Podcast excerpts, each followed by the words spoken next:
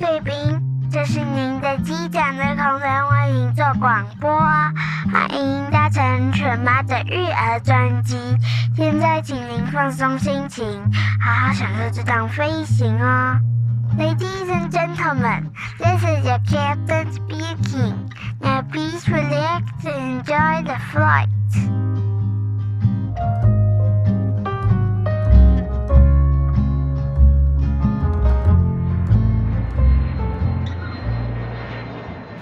Hello，我是犬妈，很高兴再次跟大家在空中相会。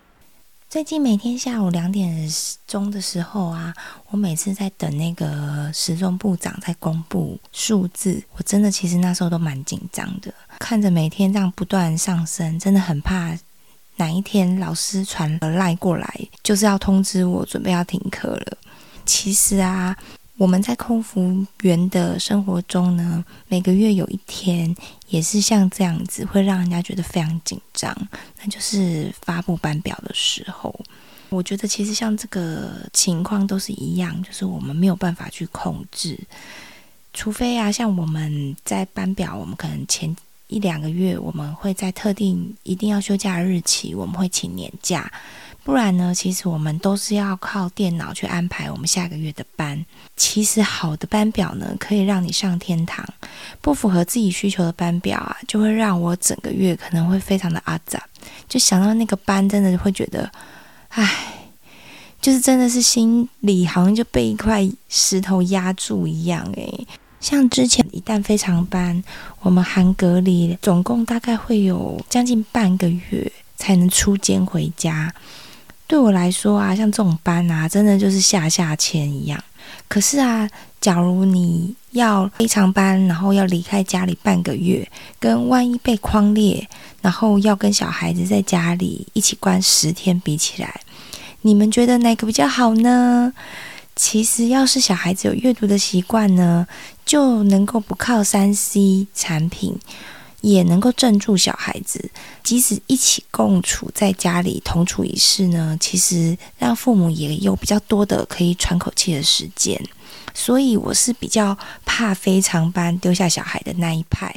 我宁可就是我我会买非常多的书，然后在家里镇住他们。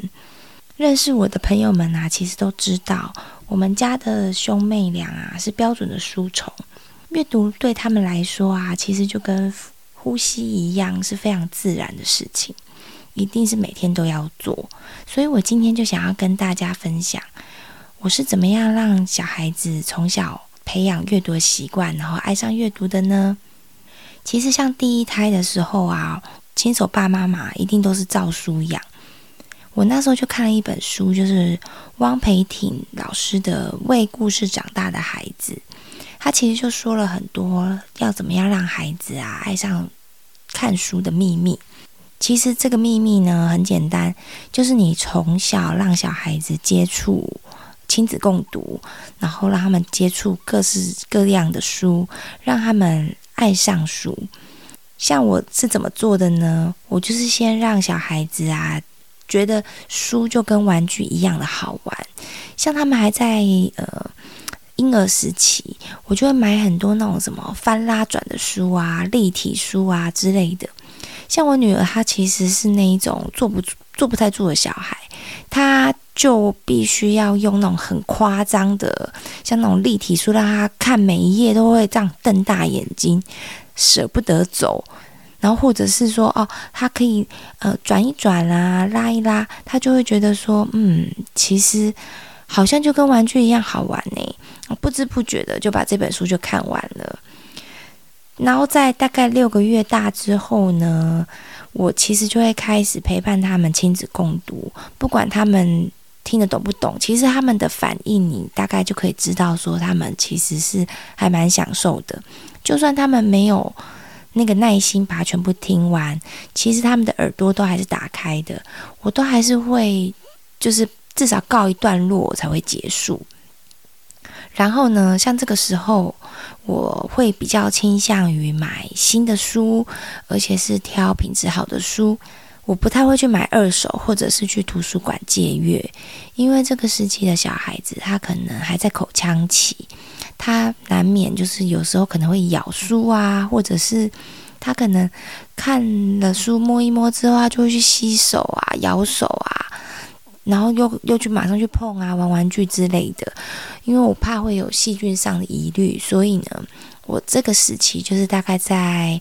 一岁以前吧，我自己买书。像小孩子这个时候，因为比较坐不住，他们可能可以看书的时间大概就是五到十分钟，就其实就很棒了。剩余的时间呢，我就会善用，就是各式各样的音档。然后像现在有 Podcast 啊，就很方便，你就可以播一些中英文的故事书，或者是呃，我就会找那种有声书，就是我买的书，它都会附 CD 的。然后呢，我就会播那样子的 CD 或音档给他们听。那其实小孩子的耳朵是不会关着的，我就会持续在他们在可能我在开车的时候啊，或者是他们在玩玩具的时候，我就会放这样子的音乐，让他们不知不觉的洗脑他们。之后可能我们睡前共读，或者是我们可能通常都会有一个固定的共读时间。他在看书的时候，因为他对内容可能多多少少会有熟悉感，所以呢，他就是把他读完的几率就会比较大。再来，想要提供新手爸妈一个资讯，就是其实。现在的各个县市图书馆都会举办阅读起步走这个活动，它其实是从二零零六年呢由信谊基金会它引进的。我相信每个县市的办法可能不太一样。那我举例，像台北市呢，它就是零到五岁的小孩的小孩子，只要父母帮他办理。借阅证之后呢，你就可以获得一份新生儿的阅读好礼，它里面就会有他精选适合这个孩子的年龄适合看的绘本一本，还有阅读起步走的阅读手册，作为新生儿的第一份礼物。那其实我们觉得像这个时期呀、我们就可以善用图书馆的资源，他常常有有时候也会举办一些。讲座，然后教导父母怎么样善用图书馆的资源呐，或者是说不同的年龄层小孩子适合看什么样的书，我觉得其实都真的蛮好的。像大概一两岁以后呢，我就很喜欢带小孩子去图书馆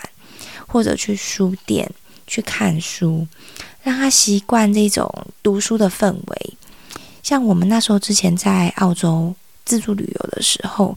我们除了跑一些观光景点之外，点对点就是一些空档的时间，我们最喜欢去的地方其实就是去图书馆杀时间，或者是我们会去那一种，像我记得在澳洲有那个 Target 啊，它里面其实都会有一区是专门都是卖书、童书啊、玩具啊、教具之类的。我们就非常喜欢带小孩子，就到那边，然后就可以找他们自己看的书。超市的好处呢，就是它的书其实都是最新的。通常现在图书馆呢，它都会有一区就是儿童专区，然后里面就有各式各样适合小孩子看的书，然后小孩子都会在那边看得非常开心。在三岁之后呢，我开始因缘际会呢，我就认识了一些比较优质的中文套书。像台湾麦克啊、泛亚文化，都是我非常喜欢购买的，因为像他们是算是台湾的前两大书商龙头，他们的书呢相当的有系统，然后品质也非常稳定。像他们的画风真的都是特别的漂亮，他们都是那种很多都是人工下去画的。就是手工的，不像是有一些比较廉价的书呢，它可能就是电脑排版下去画的，就没有看起来就比较死板板。他们这一类，因为他们是比较优质的出版社，对于作者撰写的文字功力也非常要求，所以呢，发现譬如说同一本的故事书呢，它可能写出来，它那个优美的程度其实真的会不一样。加上呢，像这些的套书，虽然说要价没有那么的亲民，可是因为他们会有蛮好的售后服务，所以整体来说，我觉得是相当的值得。家长假如有想要购买类似像这样子比较高价、高单价的套书呢，我强烈建议一定要确认会有很好的售后服务，这样才可以把你所买的套书发挥最大的价值。像我的业务呢，他那时候啊就来帮我布置我们家的阅读的角落。我那时候才知道说，哦，原来就是读书的地方呢，跟玩具其实是要分开的，要不然他可能读书看一看，他就不小心被玩具吸引走，他就把它看完的几率就没有那么的大。像我们家那时候是买 IKEA 的书柜，我们是四乘四的，总共有十六格。然后呢，他那时候就建议我说，像我们家的哥哥，那时候他可能站起来的身高大概是在第三格左右，他就会建议我们，就是把哥哥这个月我们可能想要让哥哥看的书，就尽量放在第三格或第四格。那像妹妹那时候还在婴儿阶段，还在爬行阶段，那我们可能就在第一格、第二格，就是放妹妹比较适合看的书，让她唾手可得，随时她想到。他就可以去翻阅它，然后呢，中文跟英文的书其实也要分开放。各位贵宾，如果你喜欢我们今天的 podcast 呢，请给妈咪五星好评，别忘了订阅追踪哦，也欢迎你赞助我们喝一杯牛奶哟。Vid and gentlemen, if you enjoy our podcast, subscribe and give us five star reviews. Feel free to sponsor us a glass of milk. Thanks very much. 还有呢，就是每一两个月呢，它的书大概是放在第三格、第四格嘛。你第三格跟第四格的书呢，你就可以上下做交换，左右呢也能够换一下。就是增加它的新鲜感。那另外呢，我也会这个月本月重点呢，我希望他可以看的书，我还会特别把它抽出来，然后把它放在那一格，把它就是正面立起来，就是增加它的点阅率。像其实呢，我们一定要让家里保持有源源不绝、各式各样的书本，来制造这一种读书的环境。像我印象很深刻啊，理科太太她就有讲，为什么她会成为理科太太呢？因为是其实是她妈妈刻意栽培的。她说她从小啊，她其实没有什么玩具，诶，可是她妈妈就摆了非常多，就是跟。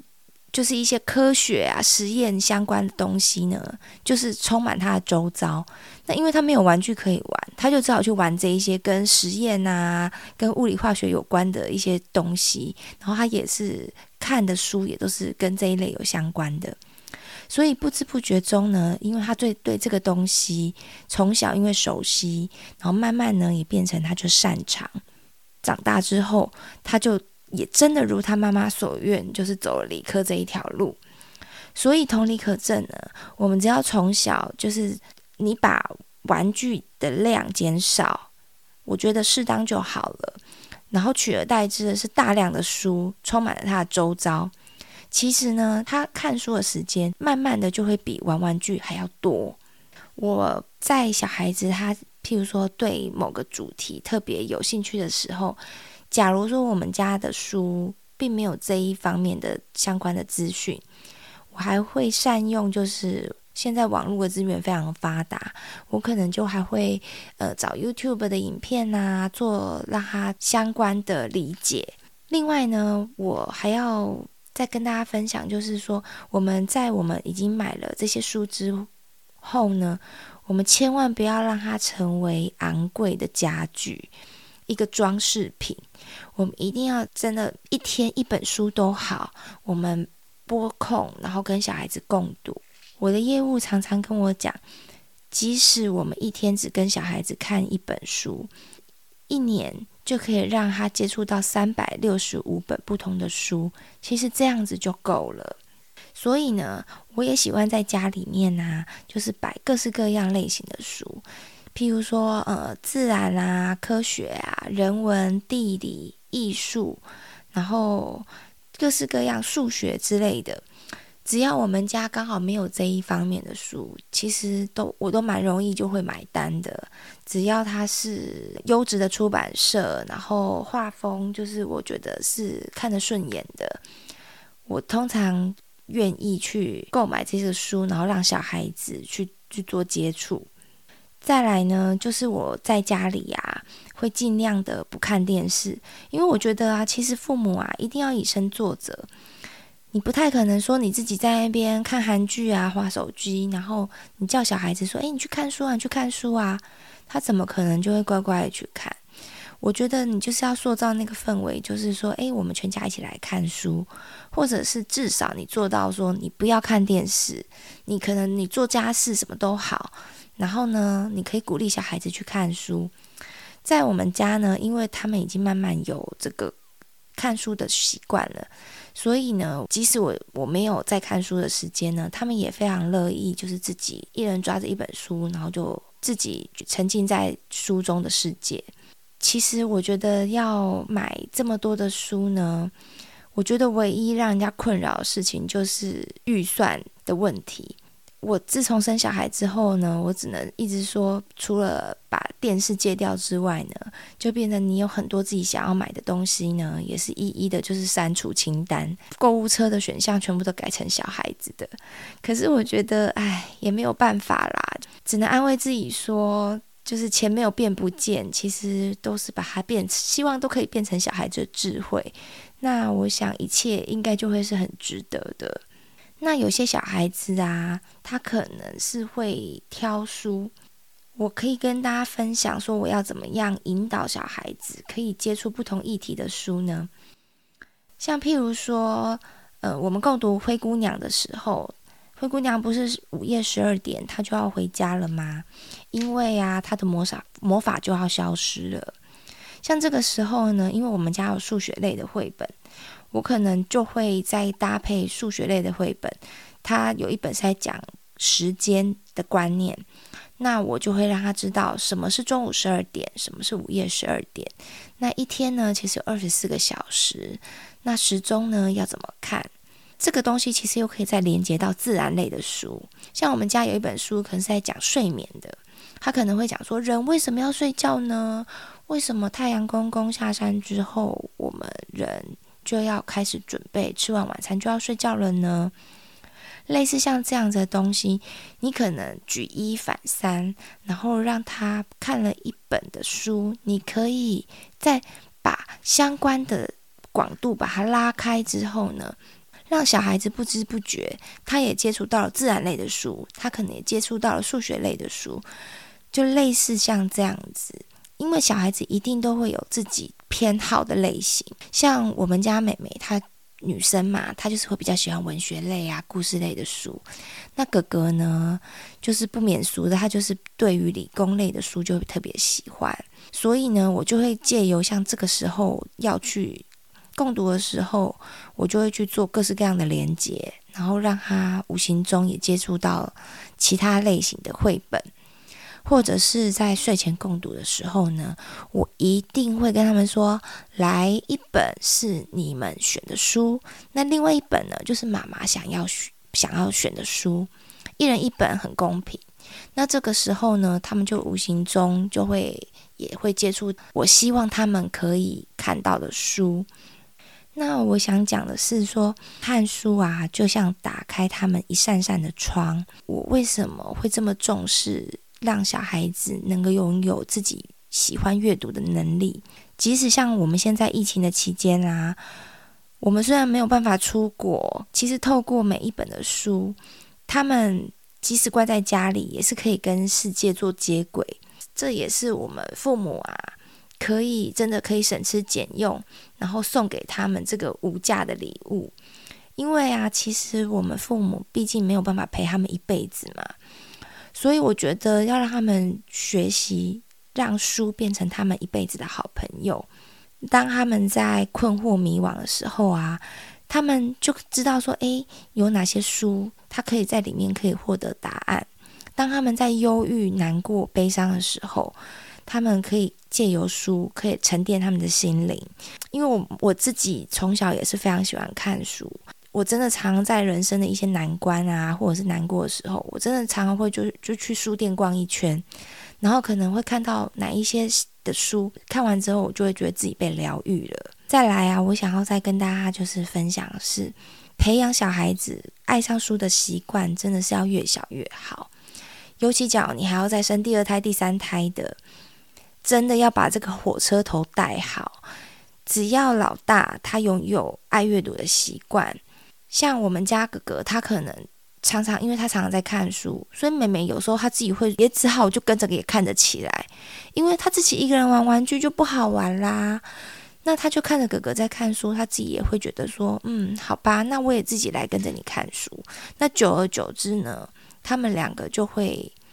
一起看书。那你说这时候妈妈是不是可以翘二郎腿做自己的事情啦？是不是很棒？所以啊，我觉得这真的是一个还蛮棒的投资。我发现啊，现在感觉疫情越来越严重，真的身边的妈妈就开始纷纷的一直在买书，诶。因为啊，买书就可以获得自己自由时间，真的是非常的值得。